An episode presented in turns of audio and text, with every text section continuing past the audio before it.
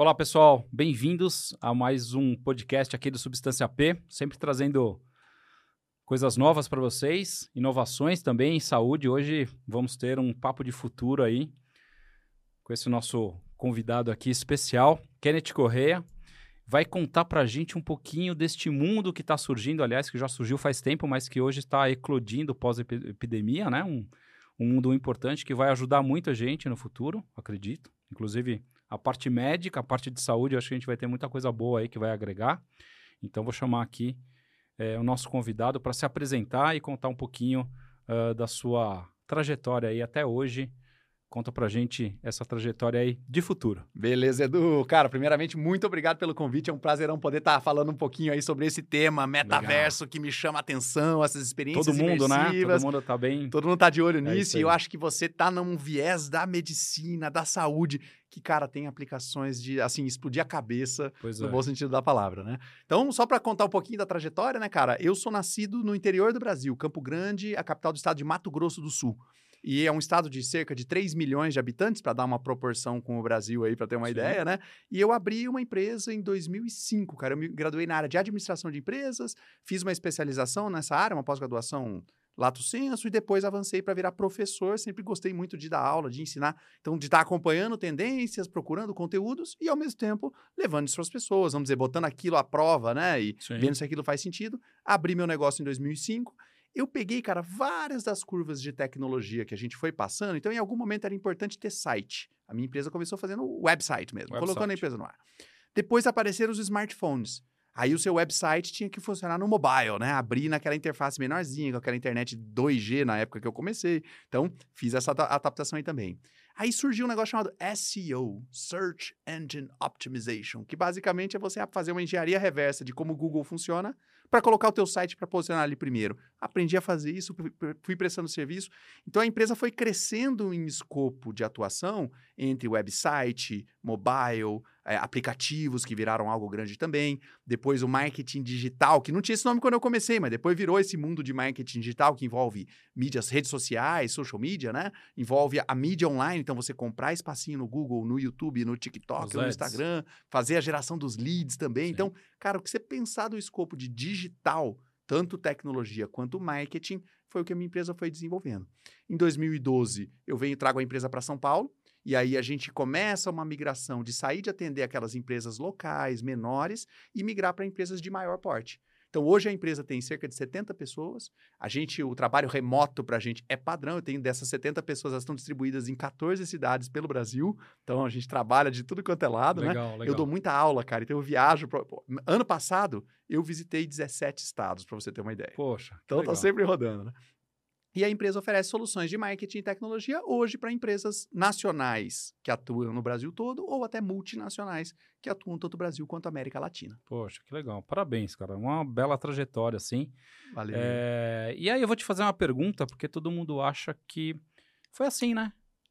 Pro dia pra noite, né? Foi fácil? Rapaz, Edu, vou te falar. Eu fiz conta agora, de cabeça aqui para você. Acabei de perceber que a minha empresa vai fazer 18 anos. Cara. Pois é. 18 é. anos não é pouca e coisa. E o quanto né? você ralou para isso?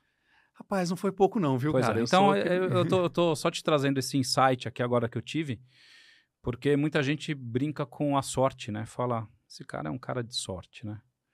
E eu, eu lembro uma entrevista que eu vi há muitos anos atrás, eu era pequenininho, do Bjorn Borg, que era jogador de tênis, e a Sim. terceira vez que ele ganhou o Wimbledon, ou Roland Garros, sei lá qual desses, o repórter falou, poxa, você é um cara de sorte, né? E ele falava, pois é, quanto mais eu treino, mais sorte eu tenho.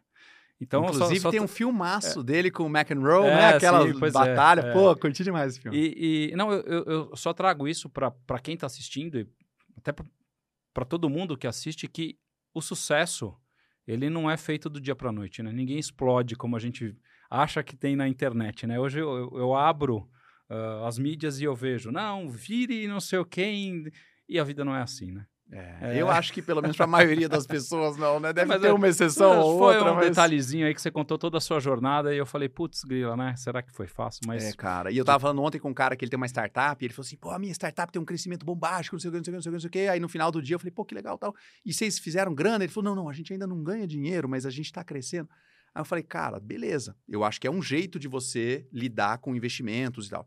Mas eu, ao longo desses 18 anos, eu ganhei bem pouquinho no primeiro ano, um pouquinho mais no segundo, e depois de 18 anos dá para dizer que comecei a ganhar dinheiro, alguma coisa. Então, lógico. Então, teve uma coisa um pouco mais consistente. Sim. Deve ter sido, tido outras empresas que cresceram muito mais explosivamente. Ah. Mas na minha, a gente sempre é. garantiu, como lembra que eu sou administrador de empresas, né? Pois é. Então, eu sempre tive essa visão é uma de visão de ter uma reserva, é. né? Como é que eu meço o quanto eu posso crescer para que isso seja saudável, para que eu mantenha a minha equipe. Então, eu fui um pouco mais nesse devagar e sempre do que, de repente, é. só uma coisa explosiva. Não, que é legal, essas histórias né, de, de, de, de sucesso, elas têm que ser compartilhadas, né? Para ser também um exemplo, né? Porque não vai ter... Uh, não, vão, não vão aparecer é, bilionários do dia para a noite, né? Essa, essa história do unicórnio, ela é um, um conto, né? Que nem para mim é que nem acertar na Mega Sena. É... é... tão difícil quanto acertar na Mega Sena, né? Você bolar o e você viu Google que Maps, os né? unicórnios né? quase entraram em extinção, né? Pois é, o tanto é. de unicórnio que morreu nesses últimos mais ou menos um ano e meio, né? Que é o mercado é, das empresas de base tecnológica está é. decaindo e várias promessas que até assim, quando você ouve o pitch, a ideia do negócio, é incrível. Incrível, mas não funciona na prática, Mas não né? para de pé como negócio, né? É São coisas diferentes. Uma coisa é uma funcionalidade muito legal. A outra coisa é um business. O business ele tem uma, ele tem que ser maior do que só um produto. Claro. Né? E aí é isso que tem às vezes a, a, pessoa vende a ideia do produto, o maluco põe a grana e daqui a pouco os caras descobrem, putz, isso aqui não era um é. business, é. era só um produto. Né? Pois é. Bom, legal. Essas ideias são legais também. E agora vamos falar um pouquinho do Meta. Você Todo mundo ficou assombrado, né? Quando o Facebook virou meta, né? Putz, né? todo mundo começou a ficar com a antena ligada, porque o cara é um cara que tem uma visão, né? Então, conta pra gente aí o que é o meta, o que é o metaverso, o que, que isso impa tá impactando no mundo. Vamos embora. Conta Eu acho pra que gente uma... que você, você é um estudioso do assunto. Claro, vamos lá, vou contar desde o comecinho. Mas uma coisa legal de contar sobre esse anúncio, só para lembrar, mais ou menos outubro de 2021, então já faz aí mais de um ano e meio, o Mark Zuckerberg aparece mais ou menos do dia para noite, no meio de uma crise que a marca Facebook estava passando, que era com a mistura daquela coisa de ter influenciado as eleições americanas que elegeram Sim. Donald Trump, com umas alegações de uma executiva deles na França, de que eles estavam é, não respeitando os dados das pessoas. Aí, do nada, para quem estava só acompanhando notícia todos os dias, o cara fala: olha, mudamos o nome da nossa empresa para Meta e agora nós vamos dirigir todos os nossos recursos para o metaverso.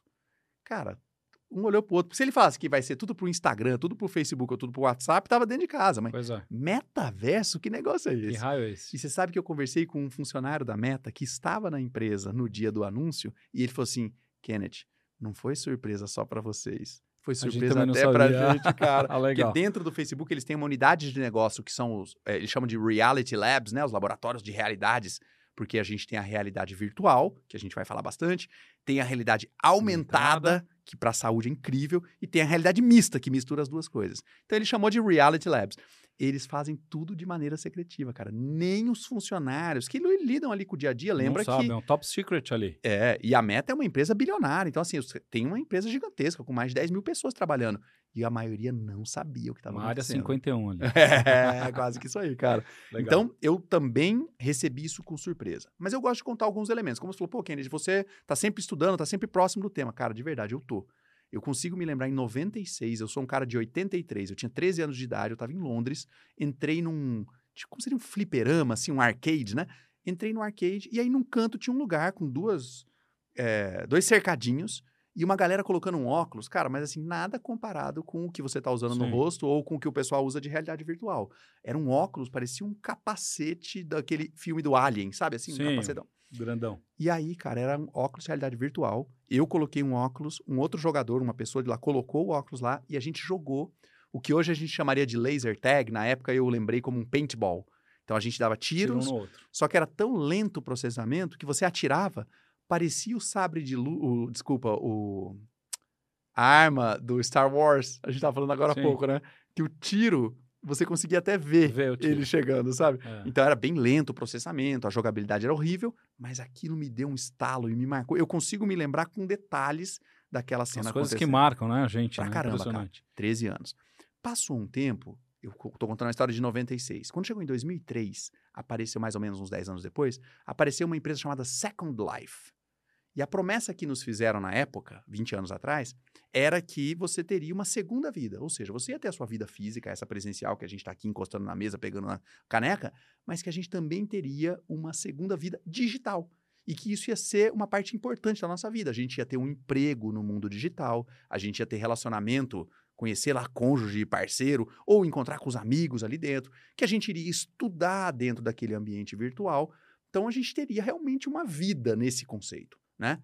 Então, os caras falaram isso em 2003. Só para lembrar, em 2003 não tinha Bitcoin, então a ideia de uma moeda digital era papo de maluco. Não tinha a ideia de Avatar, inclusive o filme Avatar é de 2006, três Sim. anos depois, e foi com esse nome por conta do Second Life, essa é uma influência direta. Então, o Second Life também introduziu isso. A ideia de que a nossa vida digital ia ser importante numa época que a internet de banda larga, que você provavelmente Ficava tinha na tua né? casa. Né? Não, já era, era, como é que chama? Depois da discada, veio a primeira banda larga, que era a, a DSL. DSL. Você DSL. contratava 1 mega, 2 mega. Isso. Hoje a gente tem 300 mega por 100 reais aqui, mas pois é. naquela é. época era uma internet deplorável. Deplorável. Não tinha iPhone, cara. O primeiro iPhone é de 2007. Então tenta imaginar esse maluco dessa empresa chamada Linden falando, galera, vocês vão ter uma vida digital, vocês vão ter uma vida digital. Todo mundo falou que o cara era maluco. E o Second Life, ele, talvez parecido um pouco com a minha empresa, ele uma proporção diferente, ele começou devagar, mas ele foi devagar e sempre. Olhei os números ontem à noite, cara, atualizados do Second Life. Tem 200 mil usuários ativos todos os dias. Então, tem 200 mil pessoas que nos últimos 20 anos, vai fazer 20 anos esse ano, estão, tem um avatar e tem ali uma profissão, aquele personagem tem itens únicos. Então, lembra o NFT que ficou bem famoso agora no passado? Sim. NFT já existia o conceito na época do Second Life. Então, também para mim foi uma fase super importante, que eu me aproximei pra caramba dessa tecnologia. Só que não tinha realidade virtual. Então, você fazia tudo isso na tela de um desktop, né? Do computador de fato. E aí, cara, eu vou pular mais 10 anos, mais ou menos, para 2016. O ano foi 2015, mas 2016 foram as notícias. O Mark Zuckerberg comprou uma empresa chamada Oculus, com U, O-C-U-L-U-S, Oculus, que era uma empresa que fabricava um óculos de realidade virtual.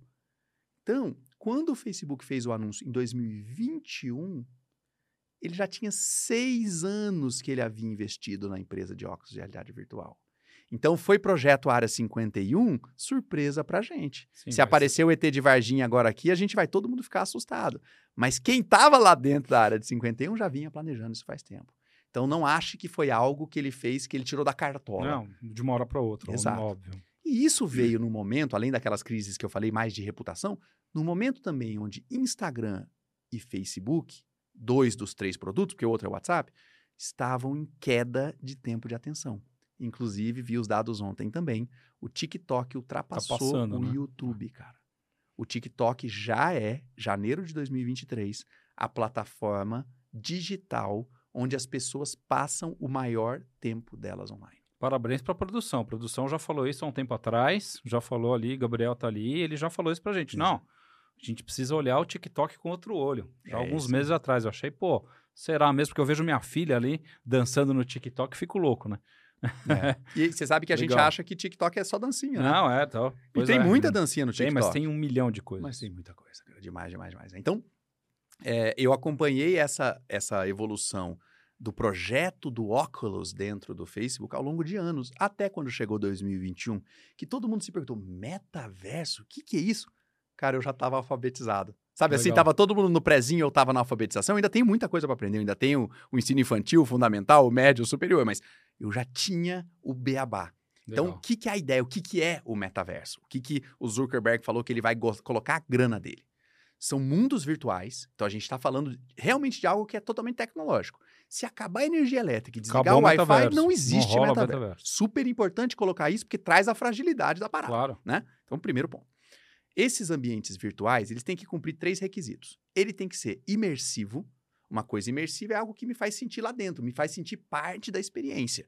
Então, se eu estiver jogando um game e eu estou jogando lá um futebol e o cara faz um gol, eu comemoro. Cara, aquele gol não aconteceu. Simplesmente dados foram transmitidos do seu controle para um videogame que passou imagem para a TV. Mas aquilo gerou uma sensação real sua que você ganhou do cara que estava jogando. Isso é imersivo, isso te trouxe para dentro. Legal. Segundo ponto, o metaverso ele não é uma atividade sozinha e isolada. Precisa de gente. Exatamente. Precisa de gente. Ah, não, Kenneth, uma vez eu coloquei esse óculos de realidade virtual, eu fui num shopping e andei numa montanha russa. Cara, isso é realidade virtual, não é metaverso. Metaverso precisa de gente, precisa de contato, precisa de relação. Interatividade. Que é o que a gente gosta. Exatamente. A gente gosta é de relacionar. Que é o que o nosso cérebro curte. De primata. Porque Sim. nós somos uns primatas um pouco menos peludos, né? Sim. Uns mais, outros menos. Mas no fim do dia, a gente é um bicho social, mamíferos não relacionamento. Então, a gente tem que ter interação, porque senão não é metaverso. Então, a, as pessoas às vezes vêm com esse discurso: ah, não, mas nesse metaverso as pessoas vão ficar muito isoladas.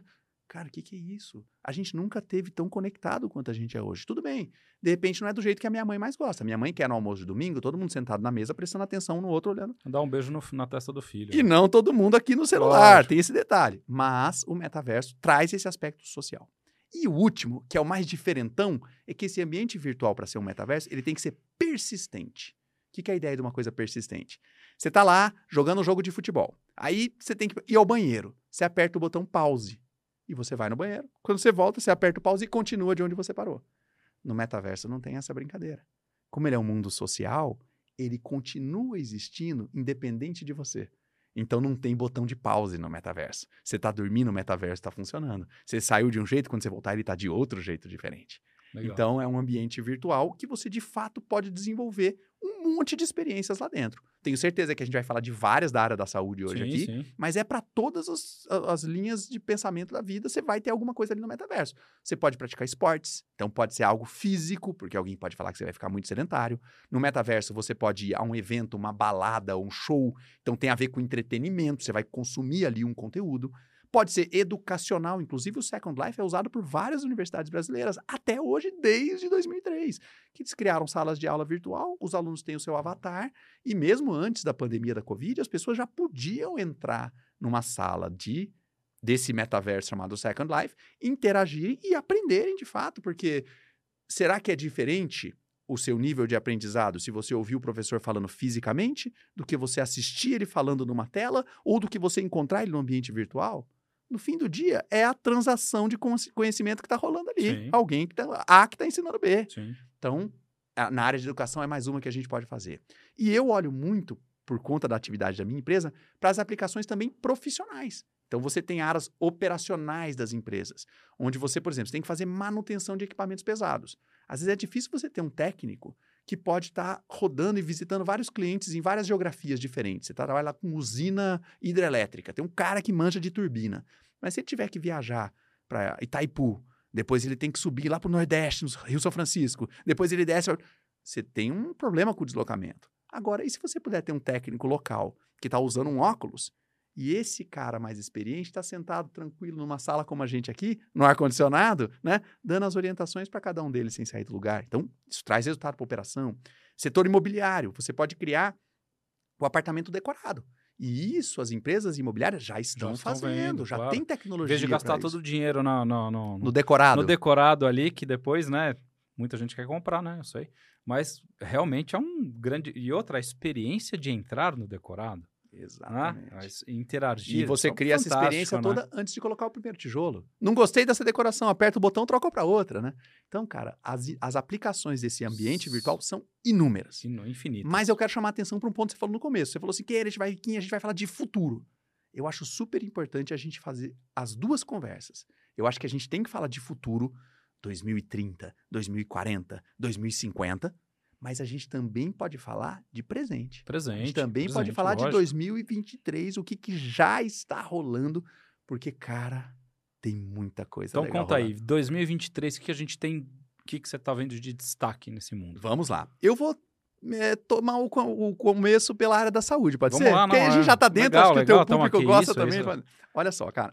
Tratamento. E eu tenho dúvidas também em relação a isso, Por então eu vou ter que tirar minhas dúvidas. E pode você. questionar, não precisa concordar. Às vezes eu, eu, me vejo, Edu, falando, e as pessoas falam, Kennedy, você é um cara muito entusiasmado, então parece que é tudo bom e que não tem lado ruim. Cara, tem um monte, a gente Lógico, fala deles também. tem. Né? Mas, por exemplo, estava conversando com um psiquiatra, eu entrevistei ele no metaverso. Na verdade, eu até fiquei em dúvida. Eu acho que foi ele que me entrevistou no fim do dia, né? É, é parte Legal. do job description dele. E ele estava me falando de tratamento de, de fobia. Então, o que, que a galera tá fazendo? A fobia, você tem medo de um objeto, de uma situação, de uma pessoa. E aí, vamos pegar lá uma fobia de aranha a pessoa não pode ver uma aranha, ela fica desesperada, entra em pânico, porque eu não estou falando que eu, eu, me incomodo com a presença da aranha, estou falando fobia. Né? Fobia. Né? Luciana, a, a, Luciana, a Luciana. A Luciana tem fobia. Aqui, a Luciana que você conheceu, tem aracnofobia. Então vamos Total, lá. Total, ela fica paralisada. E eu não, não entendia, né? Uma vez que a gente. Ela viu, ela fica congelada. Eu nunca tinha visto uma fobia desse jeito. Olha só. Eu sou médico, hein? Olha só. eu vejo todo tipo de, de, de, de, condição. De, de condição. Eu nunca vi uma fobia. Esse tipo de fobia eu nunca tinha visto. É Mas fala, continua, desculpa aí, a interrupção. Aí, o que, que, que, ele faz, cara? Bom, você ter contato com uma aranha, um inseto vivo mesmo, cara, é algo totalmente imprevisível. Você vai colocar ele aqui, você pode até colocar ele dentro de um aquário, mas às vezes até um movimento rápido, a pessoa que tem fobia, aquilo pode gerar um trauma. Sim. Quando você vai para o ambiente digital, você controla tudo. Você controla todas as informações que estão ali dentro. Então você cria uma aranha digital. Ela é, se você quiser, hiperrealista, ou se você quiser, cartunesca. Para não parecer. Não dá tanto. ter tanto a chance trauma. de que é seja. Sim. É uma aranha de pelúcia, que seja. E aí você faz esse trabalho dosado de aproximação.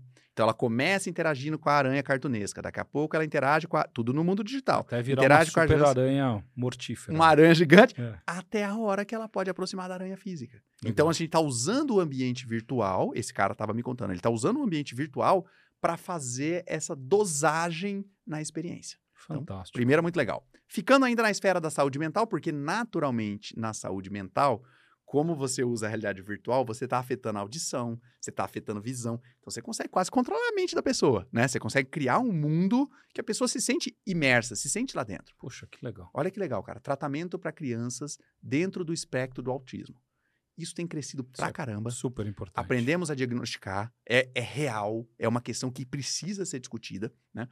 E aí, esses caras criaram uma empresa do interior do Brasil, criou uma ferramenta que, na verdade, não é para o consumidor final. Então, não é para a criança que é gamer, vai pegar o óculos. Não. Não é para o pai que está. Não. É para o terapeuta. Então, ah, o psicólogo o Puxa, vai legal. pegar o óculos de realidade virtual dentro da clínica especializada em crianças com dentro do espectro do autismo, vai usar como componente do tratamento. Não vai usar apenas realidade virtual, mas vai complementar. Aí elas colocam o óculos na criança. Aí a criança, dentro daquele mundo, e eu fiz as experiências para conhecer e, e, entender um pouco melhor, né? A criança vê uma outra criança ali dentro. E parte, dependendo de onde a criança está no espectro, eu não sou especialista, estou tentando não cometer nenhum erro aqui, mas a criança tem uma dificuldade de perceber uma outro, um outro indivíduo, de perceber e de ter empatia com os sentimentos da outra pessoa. Então, uma das atividades que eu fiz lá é você vê uma criança, o, o menininho, o avatar, tá jogando videogame. Aí ele perde na luta ou no futebol e ele joga o controle no chão e ele pula em cima do controle, assim, chateado. Aí a terapeuta pergunta para a criança que está sendo tratada: como que essa criança está se sentindo?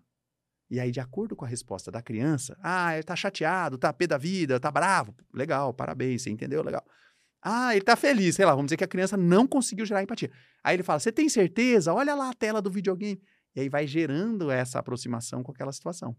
E eu achei legal da, da pessoa especialista falando que ela disse assim, Kenneth, a gente quando está tratando crianças com autismo, muita gente confunde com criança superdotada. Tem esse, essa falta de discernimento. Então eles acham que a gente vai tratar a criança com autismo tentando criar o próximo Mozart, o próximo Einstein. E na verdade, você quer que a criança tenha independência. Você quer, eles deram um exemplo, que a criança vida, atravesse a rua, tenha uma vida tranquila, né? Então eles fizeram várias atividades ali dentro. E aqui que é o louco, cara. Na segunda sessão de 15 minutos, a criança já demonstra melhora na socialização com o terapeuta. Então, você lida com um ponto crítico da tratamento da criança com essa condição específica. E o autismo é, um, é, um, é uma doença super difícil, né? A gente vê realmente um, é um espectro muito amplo, né, do pouco que eu sei para te falar. Sim. E, mas é que eu tenho um primo autista, né?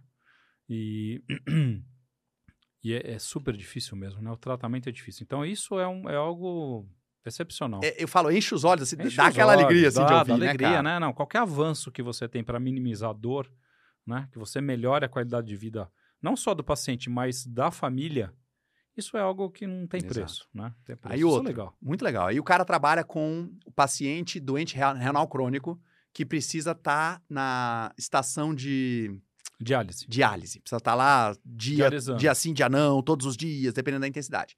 Aí eu fui ouvir o projeto e o cara começou a me falar, falei, ah, falei, que legal, então vocês estão usando o óculos de realidade virtual para adesão ao tratamento. Aí o cara até brincou, não, isso aí não precisa, porque se o cara não vier, ele morre. Ele morre. Então tá tranquilo, ele vai vir. Vai vir. A questão é, tem várias coisas que o paciente pode fazer que ou vão atrapalhar muito ou vão ajudar muito o tratamento. Principalmente atividade física, o que, que ele bebe, ingere dieta, de líquido, né? dieta de maneira geral tal. O que, que eles estão fazendo, cara? Criaram um game, então é uma coisa gamificada e divertida. Gamification. Gamification, onde o paciente vai cumprindo essas missões. Enquanto ele está na diálise, ele tem que ficar ali às vezes duas, três, quatro horas dentro de um dia. Mas tédio, é um... né?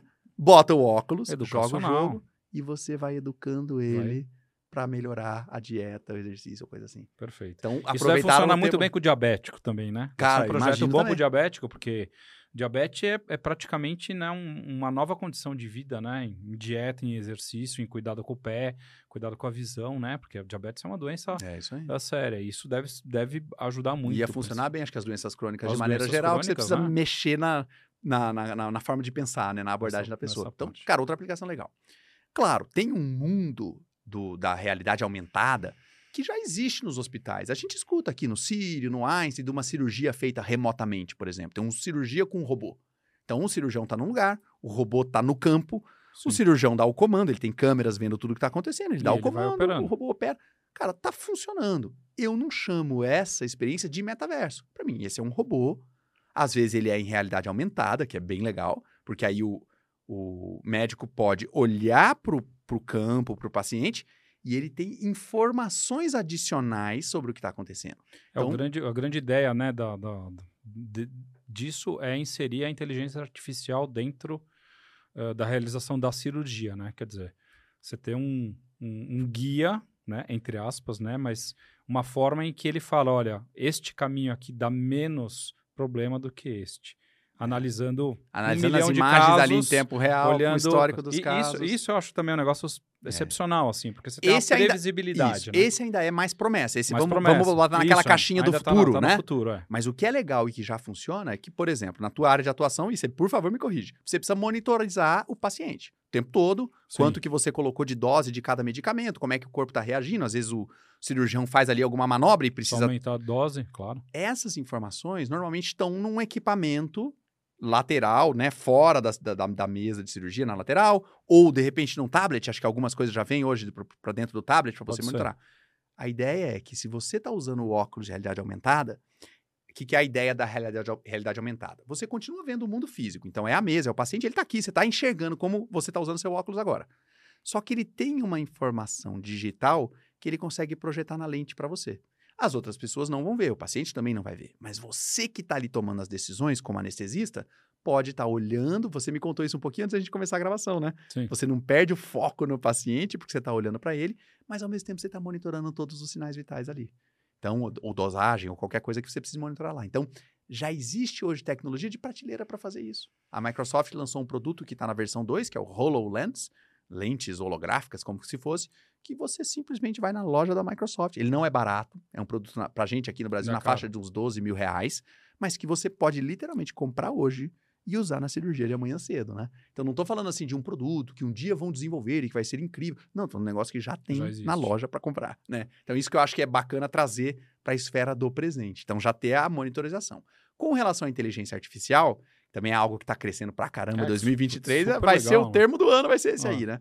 é, na inteligência artificial, o bacana é que ele pode consumir as informações históricas, os dados de outros pacientes, outras cirurgias equivalentes. Ele pode trabalhar com imagens. Então, se literalmente você estiver olhando e tiver uma câmera, a câmera capta aquela imagem, ela pode discernir. Agora eu vou dar exemplo da área que eu não domino, mas uma veia de uma artéria, uma veia que já está esclerosada tal. E ele pode te dando esses insights, essas ideias no meio do caminho, né? Mesmo o diagnóstico, né? O diagnóstico das imagens, né? Ressonância, eh, mamografia, né? Você já viu os números da colocar, IBM, cara? Você colocar isso dentro da, da, inteligência artificial, ele consegue fazer um screening de falar essa lesão aqui é câncer. 100, quase 100% de é. chance. É. A, a né? IBM já é fez, já criou o Watson, o robô dela, Watson, né? fez estudar todo o histórico de avaliação de imagens, essas imagens principais aí de ultrassom, ressonância magnética, raio-x e tal. Cara, o nível de assertividade é alto. É muito mais alto do que a média. Sim. Então a média, imagina, estamos falando de um profissional, médico, especialista que atua na área, a média o robô já passou. Sim. Tem pessoas que têm assertividade excepcional além? Claro que tem, além do robô. Mas se puder ter um robô que já te dá aquela cutucada, falou, eu acho que é isso. Né? É lógico, é Ajuda melhor, pra caramba lógico, o diagnóstico, né? E eu, traz eu... à tona, às vezes, coisas que você não viu, né? Que você não, não reparou. E, e, muita gente tem medo da, dessa tecnologia como se a gente perdesse o espaço. Não perde o espaço. O homem é. não vai perder o espaço. Talvez diminua um pouquinho o espaço mas eu acho que você nunca perde o espaço de executar a tarefa. Você sabe que eu vi de uma... fazer o recheck daquilo, né? Eu, eu, vi uma brincadeira engraçada com inteligência artificial, que o cara falou assim, era um, era um comediante, então era outro, outro olhar, né? Ele falou assim, cara, e aí eu vi o pessoal reclamando que os robôs e a inteligência artificial vão roubar os nossos empregos. Aí eu pensei, mas por que, que eles estão reclamando? Não era exatamente essa a ideia, é. né? Pra gente não precisar trabalhar. Não trabalhar ele trouxe esse lado, é. né? Mas assim, eu acho que muita gente que tem medo de inteligência artificial em geral, tem a ver com. É, eu vou tomar, dosar as palavras aqui, tem a ver com ignorância, naquele sentido de a pessoa ainda não usou, ela não conheceu, ela não testou. Ela ouviu alguém que falou de alguma coisa, ela assistiu um filme lá do Robin Williams de inteligência Sim. artificial, então ela viu os dilemas e tal. Mas, cara, você resolve problemas práticos e reais com ferramentas atuais de inteligência artificial. Eu acho que uma vez que você experimenta, fica muito mais tangível os benefícios que ela pode te trazer. A gente lá na agência, a gente tem várias atividades que a gente precisa fazer. Uma delas é escrever texto. Preciso em algum momento fazer a legenda de um post do Instagram. Preciso escrever um artigo que vai ser um press release para a imprensa, né? Um, um comunicado para a imprensa. Preciso fazer um texto que vai ser postado num blog. O textinho que vai no corpo de um e-mail marketing. Cara, a inteligência artificial Faz tem o um histórico de todos esses textos que já foram produzidos até 2021 eu consigo criar um texto original, porque ele vai ser criado naquele momento, com sem problema de é, ortografia, gramática. Eu consigo dizer para o robô, para a inteligência artificial, qual é o tom que eu quero naquele texto. Faz mais divertido, faz mais formal. Eu fiz um relatório formal. Maior, menor. Fiz um relatório de 14 páginas em dois minutos ontem e tinha que ser um relatório formal. Fiz exatamente desse jeito. Uma vez que a pessoa experimenta, ela vai perdendo os medos e ela vai começando a entender para a área dela que benefício que ela pode colher, né? É uma ferramenta a mais, né, de trabalho. Exato, cara. E eu gostei muito do como você colocou, aquela é aquele ferramento, inclusive na programação tem um termo que eles chamam que é o copiloto. copiloto. É muito bom, porque você é o programador, você que está criando o código. Mas seria muito legal se tivesse alguém aqui atrás do teu ombro, mas uma pessoa que não te julga. Ele tá ali simplesmente falando, ó, oh, dá uma olhada nisso daqui. Cara, eu acho que você deixou passar uma vírgula ali atrás, sem gerar aquela coisa. Porque se for um supervisor, Pô, o funcionário fica, né, confortável, né? constrangido. Né? Ninguém quer isso. Agora, se pô, é um não. copiloto que você liga e desliga a hora que você quiser, é. que te ajuda caso você queira, pô, é outro jogo. Então, as, na área de programação, na área de produção de texto, como eu contei agora há pouco, já é algo assim, já é uma ferramenta que melhora exponencialmente a produtividade. Assim, não é 10% a mais, é duas, três, quatro, cinco vezes mais. Legal. Deixa eu só voltar aqui um pouquinho. Então, vamos lá. Você explicou o metaverso. Perfeito. Você falou um pouco de realidade aumentada. O que, que é realidade aumentada? Que você não dá, dá, uma definição. Explica o que, que é realidade, realidade aumentada. Realidade aumentada é toda vez que você cria uma camada de dados em cima da realidade física. Tá. Eu gosto de falar realidade física para separar da virtual. Então, a realidade aumentada, a palavra aumentada é essa mesmo, augmented. Ela é essa ideia de que você está conseguindo ver mais do que tem ali. Por isso que ela é aumentada. Eu vou, vou te, te, falar uma vez. Uma vez eu fui comprar uma cerveja. Perfeito. E o cara falou assim: ó, entra aqui e coloca o seu celular, mira a cerveja. E aí tinha uns dragões que ficavam voando em volta da cerveja. Eu fiquei maravilhado com aquilo ali. Muito legal. que né? coisa maravilhosa, né? Os Ainda dragões não estão ali. Adoro, né? É, e aí eu falei, pô, isso é realidade aumentada. Exatamente. Os dragões não estão ali, mas só você está vendo através do seu dispositivo. Sabe um exemplo bem simples? Já viu aqueles carros, ou piloto de avião tem isso?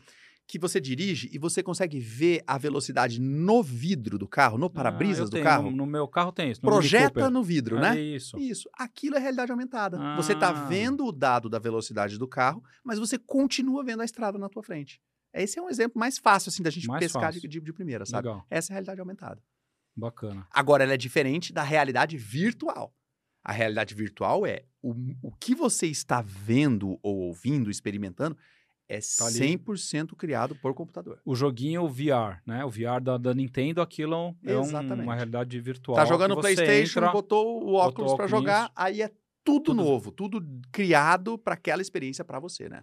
Aí você não tem esse compromisso com o mundo físico. Aí você pode criar qualquer coisa. Ah, eu quero, ah, então eu quero viajar para as Bahamas. Tudo bem, mas você pode viajar para Marte se quiser. Não, você pode viajar para um planeta que nem existe, porque a realidade virtual está criada.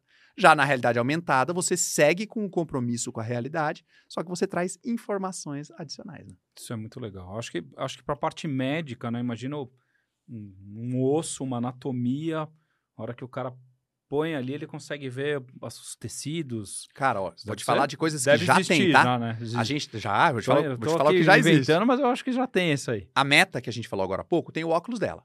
Mas tem uma outra empresa chamada HTC, que também tem os óculos dela.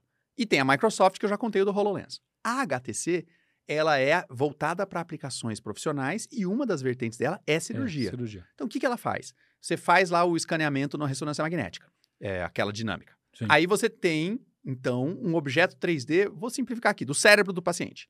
Você consegue trazer o modelo 3D do cérebro para dentro do óculos, armazena dentro do óculos, e aí, enquanto você está fazendo a cirurgia neurológica ali, você tem um modelo do cérebro ali do lado. Vamos dizer que você precisa lá tirar alguma coisa da, dali. Tumor. Você vê o tumor marcado no cérebro do MRI, né, da, da ressonância, e você está vendo o cérebro do paciente aqui do lado. Então, o que, que a gente já viu funcionando? Eu não vi de dentro da sala de cirurgia porque não pode, mas que eu já vi no hospital sendo feito, eu, eu na tela ali. Ele ajusta o ângulo da ou seringa, ou o que quer que ele use para retirar a pinça, né? Para retirar o tumor, olhando pelo outro objeto. Porque ele tem câmera, o óculos tem câmera, ele consegue ver o que você está fazendo. E aí, a hora que você alinha certo, ele pinta de ele verdinho, um sabe? Assim, é, tipo, vai fundo, tá vai certo. Fundo, aí você vai lá e pica. E então, é melhor guia, né, cara? possível, né? A ressecção com menor trauma, né? Esse é, o, é o grande lance. Então isso você planeja. Porque isso, o, sem esse aparato, o cirurgião já faz o planejamento da cirurgia. Nós é. vamos entrar aqui, fazer aquilo, etc. Antes, né? Ele faz é. o briefing antes. Isso passa a poder ser monitorado durante, não só antes, mas durante a cirurgia. Né? É, isso é fantástico. Isso é, eu acho que esses, é. essas, essas, esses avanços assim são o que a gente via muito em filmes, né? Antigamente, né? Antigamente não, não, não tão antigamente, mas é, ter a ideia de que isso está bem próximo, já está presente, inclusive, é um, é um negócio muito bacana. É Eu muito acho legal. muito, muito legal. E, e, você deve ter tido, né, na, na sua formação, aula de química, uh, biologia molecular, essas áreas todas. Sim. E aí lembra que uma parte disso a gente tinha que ficar fazendo umas equações, Bioquímica. calcular a velocidade da reação, né? Quais, qual que era o resultado daquela equação. Cara, hoje, esse ambiente, isso eu já usei no meu óculos, tem, eu tenho um software para fazer isso. Você cria novas moléculas, usando moléculas existentes, e aí todo o cálculo, por exemplo, você tem lá o H2O, né? Você tem o oxigênio grandão aqui e você tem as duas moléculas de, de hidrogênio. hidrogênio. Tem um ângulo que aquelas moléculas ficam. Inclusive, é assim que você identifica que é Sim. H2O. Você consegue montar a molécula de H2O num ambiente, aí sim, de realidade virtual, e você consegue ir montando a molécula colaborativamente com o teu colega de laboratório, por exemplo, e ele já faz todos os cálculos e já desenha a molécula inteira para você. Depois você usa uma impressora 3D, que imprime em tecido, faz lá, vamos dizer que seja um comprimido, alguma coisa, e testa a molécula. Então, esse, essa fase antes da impressão 3D, os caras já estão fazendo toda em ambiente de realidade virtual. Já tem laboratório aqui do Brasil, na área de agro, agro. fazendo isso aqui no interior de São Paulo, Piracicaba. Então, assim, você já tem ferramental para laboratório. Eu contei alguns exemplos aqui de hospital e para clínica. Não sei se eu estou esquecendo de alguma área, mas você viu que, assim, para onde você olha, imagina eu, cara, que sou meio doido, meio animado com o assunto, para onde eu olho, eu vejo uma aplicação acontecendo já, né? Fora todas as promessas. Aí tem coisas incríveis prometidas para o futuro. Agora, lembra que eu te falei que eu ia te falar o lado negativo também, não é só coisa boa, né? Sim, e, e, aí? Sempre tudo tem seu lado negro, né? Exato. O lado, o lado sombrio mais da, da, do negócio. Da, da, da, lua, né? Exatamente. The dark sides. Exato. E aí o que aconteceu? A Microsoft fechou um contrato com o exército americano e falou: não, eu vou te entregar os HoloLens, você vai colocar o HoloLens no, no soldado, o soldado vai a campo e ele vai conseguir, além daquela coisa, tipo uma visão noturna, um negócio assim, ele vai conseguir ver dados. Lembra o filme do Homem de Ferro? que ele vai Sim, vendo informações em tempo real tal. Ele vai ter tudo aquilo em tempo real durante. Legal, pô, não sei quantos milhões, assinou contrato, né? Na prática, quando o soldado foi a campo e foi a combate, vamos imaginar uma situação muito tensa, muito crítica, Real. ele falou assim: não dá, a resolução tá baixa. O tempo, o refresh rate, que é a taxa de atualização, é pequena, 90 Hz não dá, tem que ser 120. Então, tem alguns elementos no hardware que ainda tem que ficar muito melhores. Uma das coisas que as pessoas mais tacam pedra e tomate no Mark Zuckerberg, depois que ele anunciou o negócio do metaverso, é que eu tô te contando aqui do mundo realidade virtual e tal e tal, você tá no abstrato. Mas a hora que você começa a usar e você vê os personagens, você vê os avatares, parece um videogame tipo de 2010, assim. Então é como se você tivesse retroagido. Eu tô vendo lá aquele. Eu, eu jogo FIFA com meu filho. Cara, às vezes eu tenho dificuldade de discernir se o meu filho tá jogando FIFA ou se tá passando jogo na TV. Porque foi ficando é tão perfeito, realista, é né? Perfeito. Tão perfeito. Barulho. Exato. E são idênticos os jogadores, né? Agora, no metaverso, não. Cara, tá 2010 é ainda, entendeu? Tá tipo o PlayStation 3 a parada. Então ainda dá para melhorar muito. Então, a, algumas pessoas estão reclamando nesse grau. Eu contei o exemplo dos, eh, dos soldados lá que reclamaram da taxa de atualização, porque o cara precisa tomar uma decisão na fração de segundos. Se demorar dois segundos, acabou, né? Acabou. Perdeu, perdeu o tiro, vai. Então, isso foi um problema real, reportado pelo Exército, devolveram parte do contrato para a Microsoft, foi pesado. Tanto que a Microsoft entrou nessa onda de demissões agora e mandou bastante gente dessa área embora porque o contrato do governo parou. E aí a galera vem com teoria da conspiração. Tá? Não, cara, perdeu um contrato grande, não tem como pagar tem a galera. Né? Simples assim. A conta né? não fecha, né? Exatamente. então, é, essa, esse é um lado. E um outro lado que eu acho que vale a pena a gente pôr na mesa, eu falei de saúde mental, tratamentos, mas é lembrar que é assim, né, cara? A gente já ficou viciado em TV, depois a gente ficou viciado em videogame, ficou viciado em computador, a gente é viciado como Sim. sociedade em celular. Agora imagina que esse próximo dispositivo que está ganhando espaço ele fica aqui, ó, colado no teu rosto o tempo todo. Então, assim, o nível de adição é muito mais alto. Porque é uma, é uma plataforma que se propõe a ser imersiva. Quanto mais imersivo é, hum. mais a pessoa vai entrar e não vai querer sair. Então, existe uma preocupação muito grande. E aí eu gosto de falar isso também, que tanto a Meta, quanto a Microsoft, quanto essa HTC que eu contei agora há pouco, elas estão super preocupadas com isso. Não porque elas são boazinhas, não, não, não quero ficar não, pintando ninguém de anjo, mas porque tem regulamentação. Elas estão sendo extremamente cobradas. É, a palavra é responsabilização, né? Sim. Pelo que elas fazem. Como elas não foram responsabilizadas por várias coisas no passado, agora é um mundo diferente. 2023 é um, um, uma outra sociedade. Está se pressionando demais. Então, está tendo vários cuidados para diminuir a adição. Não sei se você é usuário de TikTok. Mas quando você fica 40 a 50 minutos no TikTok, aparece um TikTok. Ele, é, ele é, foi feito pela própria empresa TikTok, não é um usuário, falando assim: Oi, Edu, tudo bem? Ó, oh, cara, você tá há muito tempo aqui. Você não quer desligar um pouquinho e viver sua vida depois você volta? Quer dizer, a própria plataforma tá te mandando parar de usar. Então, de novo, não é porque ela é boazinha, é porque ela sabe que se ela fizer um negócio, e é, o TikTok é muito viciante. Você vai só arrastando o dedo e não para de vir conteúdo na sua frente, e ele tem aquele algoritmo, então ele sabe se você gostou, se você não gostou, e só traz coisa que você gosta. Então eles criaram um mecanismo para tentar diminuir um pouco dessa adição, né?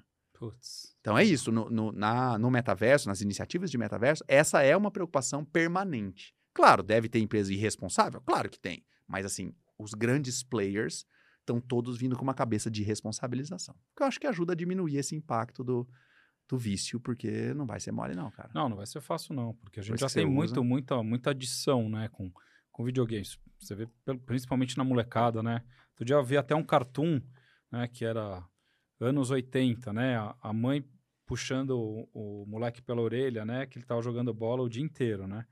E, e agora, nos anos de né, 2020, a mãe empurrando o moleque para fora de casa, né? Para ele sair ele de casa, jogar né? bola, né? E aí eu falei, pô, é verdade isso, né? A gente vivia na rua, lógico que o mundo era outro, né? Não tinha tanta violência, né?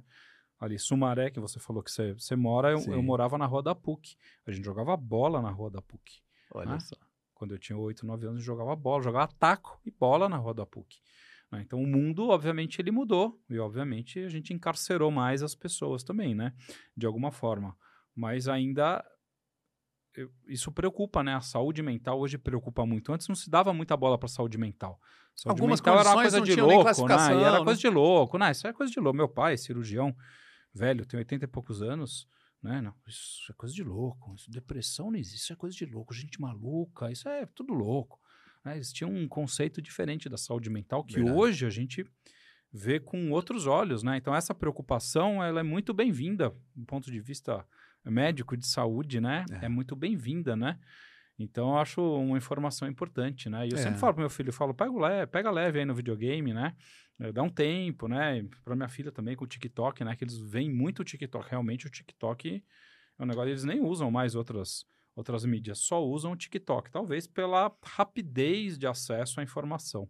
Sem dúvida. Né? É, o, cara, já tem estudo disso, né? Os cara, o, o TikTok e, a, e, no Instagram é aquele Reels, né? Reels. Esse, e, e, no YouTube é o Shorts. Esse formato do vídeo intenso, que você move, passa para o próximo com um simples gesto e que vai adaptando o conteúdo que ele te entrega, não é uma programação pré-estabelecida, ela é adaptável, então Sim. adaptativa, né? Ela adapta para cada usuário.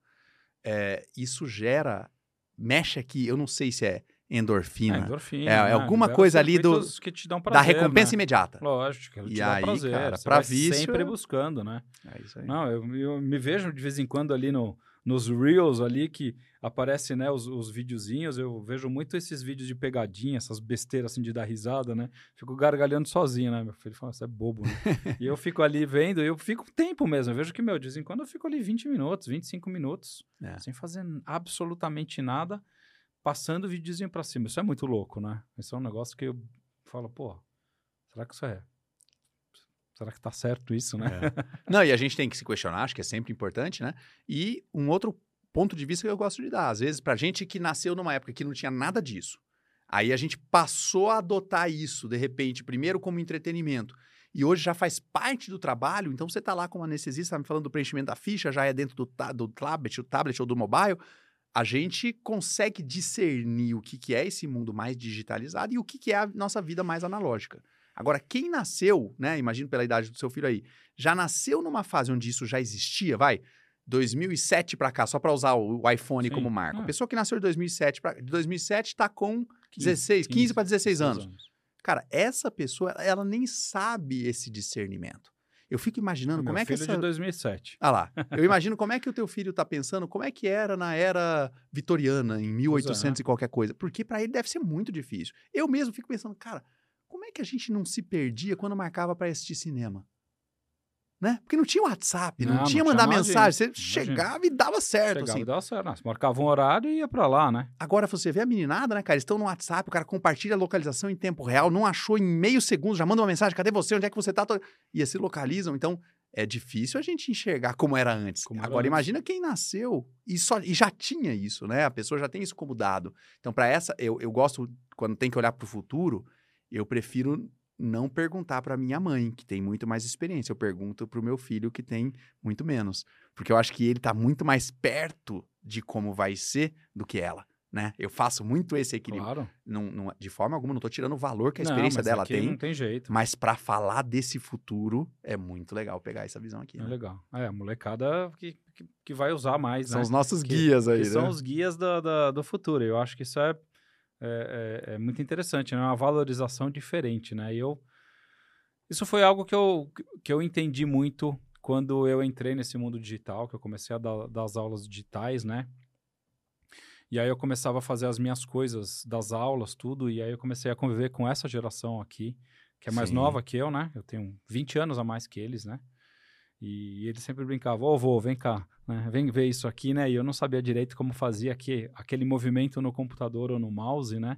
Já é uma distância grande Sim. digital, né? É, mas é muito interessante, né?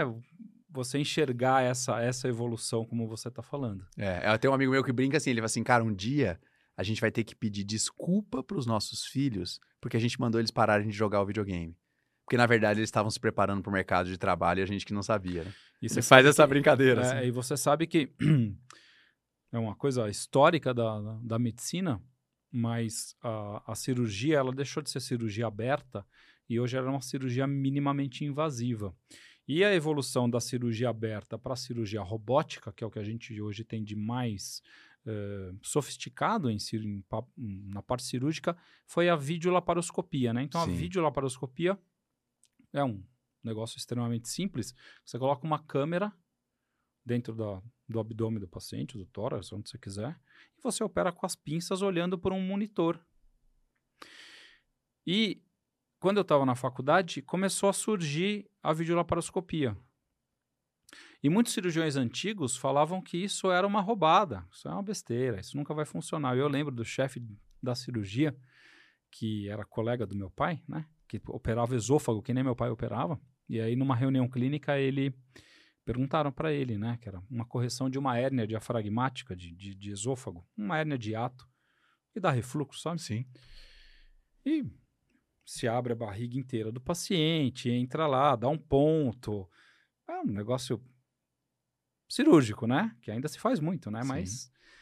E, e aí perguntaram para ele, doutor, o que, o senhor acha da videolaparoscopia? Ele falou, isso é um absurdo, isso nunca vai dar certo, não sei o que, não sei o que.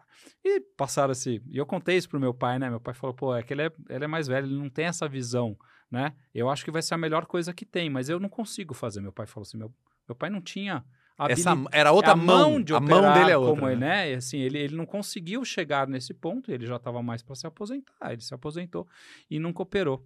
E aí que ele me fala que ele era professor de técnica cirúrgica, meu pai, né? Olha só.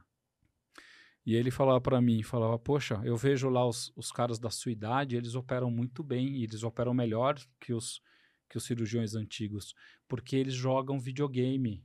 Então Sim, o cara joga videogame aqui e ele olha na TV. Então, esta habilidade é muito maior. É. Óbvio que é muito maior do que você olhar e operar. É diferente. Eu perguntei uma né? vez para um amigo que trabalhava no mercado financeiro, eu falei assim, cara, mas pro cara ser essa profissão trader, não esse trader de rede social de hoje em dia, não. O cara que opera a mesa de bolsa de valores. Fala, mercado... Ah, vem, aqueles é, caras que. Uma época era essa gritaria, é. depois virou computador. Eu falei, qual que é a habilidade? O que o cara tem que saber? Ele falou assim, cara, o cara tem que ser bom de Counter-Strike. Eu falei, cara, como assim? Ele tem que clicar rápido, rápido. na ordem e apertar o pedido, fazer o pedido. Então é isso, né? É a mão. Realmente faz diferença. A agilidade que você tem. No as... caso de operar ali na laparoscopia, é, é conta muito ponto para é, ter o um mínimo, ser minimamente invasiva, né? Para manter essa é, então, cirurgia e, mais tranquila. E aí eu falei, pô, verdade, né? As pessoas acabam desenvolvendo habilidades que a gente acha que são besteiras, mas que fazem uma diferença no futuro. É isso mesmo. É, e é o futuro, esse aí é o futuro. E o último aqui pra gente. Vamos lá. Fala aí, de futuro, mano. O que, que você vê ali lá pra frente, assim, que vai ser. Que estão falando que vai ser revolucionário. Vamos lá, cara. Eu acho que dentro de realidade virtual, a gente ainda tá no paradigma do óculos. Então a gente fica pensando num aparato que hoje é meio trambolho, já foi lá em 96, era Sim, capacete capacetão. do Alien, né? Hoje em dia é um trambolinho, mais ou menos. Que a gente ainda pensa que isso vai diminuir de tamanho, vai ficar um óculos mais legal. Mas já tem gente operando em duas frentes. Uma, que já tem patente registrada, já tem teste acontecendo, mas o usuário tem uma resistência muito grande. Lente de contato. Então, ao invés de você usar óculos, oh, tipo você aplicaria a lente. Isso, ah, exatamente. Eu tenho exato. Então, só que é, é aquilo. Você, como usuário, você quer ver uma informação tal. Será que não é mais tranquilo colocar um óculos, cara? Do que um negócio, uma lente que vai entrar em contato com o seu olho. E se der um curto-circuito esse negócio, como é que vai ser, né? Então, a lente de contato é uma das vertentes que os caras estão botando muita grana. Tem duas empresas assim investindo bem pesado. E a outra, que é mais maluca, é o implante cerebral. Que os caras estão fazendo. Um o Elon Musk tem a empresa chamada Neuralink, né? Que está desenvolvendo aí esse chip que faz. Eles chamam de Brain Computer Interface interface cérebro-computador. E a ideia é que assim, você não precisaria de óculos, você não precisaria de fone de ouvido, você não precisaria de papila gustativa, porque simplesmente você pode mandar o recado direto para o cérebro. Então, falando de futuro, assim. Isso é super futuro. É e legal. dois meses atrás, ele, ele fez uma apresentação, vamos dizer, da melhoria, da inovação. Ele botou um macaco usando, então é, é o mais perto que ele está autorizado. O Elon Musk ele não está autorizado nos testes em humanos. E o, o macaco vai usando um celular digitando uma mensagem. Não porque o macaco sabe escrever, não é isso não. Ele, ele aponta um laser, o macaco olha para onde o laser apontou e o cérebro do macaco aperta o botão que está marcado. Então não é que o macaco está operando um joystick. Ele está realmente mandando o comando para um computador usando o cérebro, a visão e o cérebro. Não é telepatia. Tem um implante aqui que captura aquela ondinha elétrica, interpreta, e aí o transplante via Wi-Fi manda informação para o computador. Então, eles estão trabalhando para que você faça uma interface com o seu celular, porque o Elon Musk argumenta assim: qual é a limitação hoje de um ser humano usar um celular? Não é mais o celular. O poder de processamento que você tem no seu celular gigantesco. já é gigantesco, muito maior do que o seu cérebro pode fazer cálculos matemáticos rápido. A limitação é o seu dedo. Porque você tem que digitar. É o tempo de digitar. Ele falou: e se o seu cérebro puder mandar o recado direto para o celular?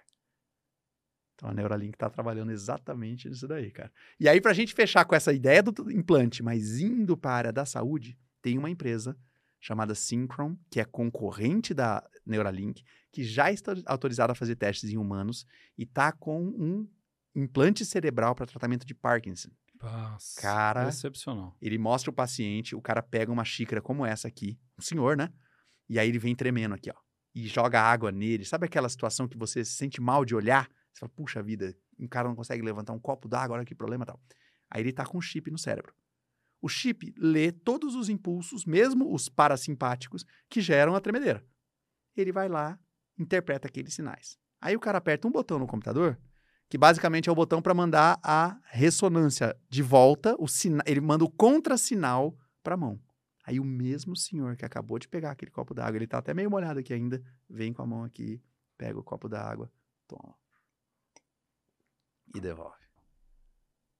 Cara, isso arrepia é, quando arrepia, você escuta uma dessa, né? Então, arrepia. eu acho que os implantes, que o nome técnico é essa interface cérebro-computador, é a nossa no... próxima fronteira aí, cara. Na área de saúde, pra gente fazer tratamento, terapias digitais, vão ser os implantes. De diversas aí, coisas, né? Já tô imaginando aqui, putz, dá para fazer.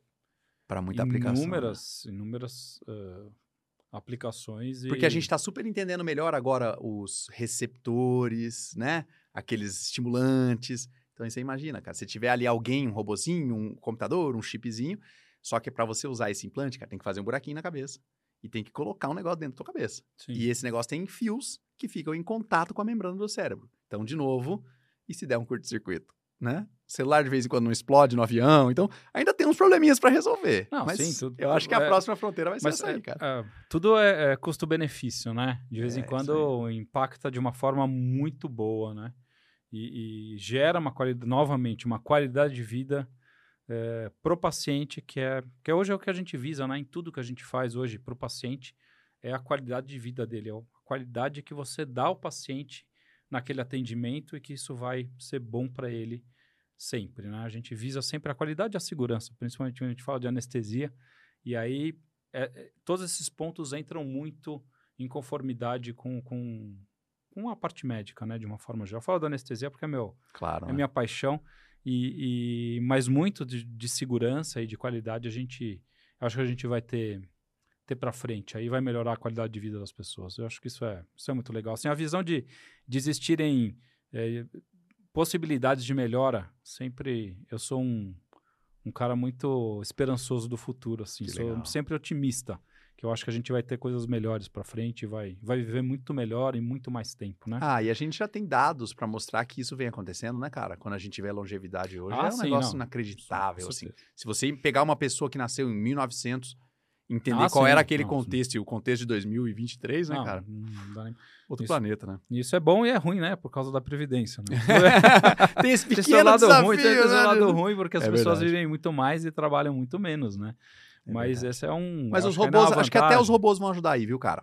De é. repente, o robô pode ser uma parte dessa equação. Como é que a gente faz para ter mais gente que não contribui do que gente que contribui? É trazer um terceiro agente que contribui que não é pessoa. É. É, eu acho que vai ter uma equação interessante. Uma eu equação não sou boa. futurista, eu não sei como desenhar esse cenário exatamente, mas me parece que tem uma coisa lógica aí, né? De somatória mesmo. Tem que somar é, população economicamente ativa mais robôs igual a sustentar todo mundo. Eu acho que a equação é mais ou menos por aí, sabe? Beleza. Kenneth, vou agradecer. Vou pedir para você deixar aqui antes da gente finalizar. Deixa um recado aí pro pessoal sobre, sobre o futuro, sobre a sua visão de futuro. Beleza. Sobre o que você deseja para o futuro, que seja um futuro como. Legal demais, Edu. Bom, para você que está assistindo, acompanhando a gente falando aqui sobre as inovações tecnológicas, em especial para essas da área de saúde, eu acho que muito se avançou do dia que a gente descobriu que a melhor maneira de não matar paciente era lavar as mãos, né? Então, de asepsia para cirurgia, laparoscopia, videolaparoscopia... E robótica. Né? For, e robótica foram aprendizados incríveis. Agora, é dizer que a gente está numa fase que nunca foi tão divertido ver o quanto de novas tecnologias que surgem. Se você acompanhar mais de pertinho essas novas tecnologias, eu estou falando aqui de realidade virtual, realidade aumentada, é, interface computador e cérebro, tem muita coisa acontecendo que vale a pena ficar de perto. Talvez para quem é mais entusiasta, né, que quer ver isso pelo prazer de ver, mas também para quem tá, quer, sempre está adaptado, sabendo tudo que está rolando vale a pena. E no fim do dia, acho que o Edu falou o melhor recado aqui: é qualidade de vida para o paciente lá na ponta. Acho que essa tem que ser a maior, a maior busca no fim do dia. Isso aí. Kenneth, gostaria de agradecer aqui a sua presença. É, foi excepcional nosso papo aqui de futuro, de presente e tudo isso. Parabéns pela sua seu amor, pelo que você fala. Seu olho brilha, cara. É um negócio impressionante. Que aqui. legal. É, eu curto muito quem vem aqui com esse, com esse coração, com essa, com essa energia boa, assim, de curtir o que faz e, e ter muito prazer nisso. Isso eu acho que não tem preço no mundo. Então, agradeço você aqui, pessoal da Substância P. Obrigado aí pela nossa, pela audiência aí de vocês. E eu prometo que eu vou tentar trazer ele de novo aqui para mais papo sobre tecnologia, sobre futuro, que foi é, foram momentos para mim excepcionais. Muito Show obrigado. Para mim também. Valeu, Edu. E obrigado até a próxima. Valeu. Valeu, até. Peace.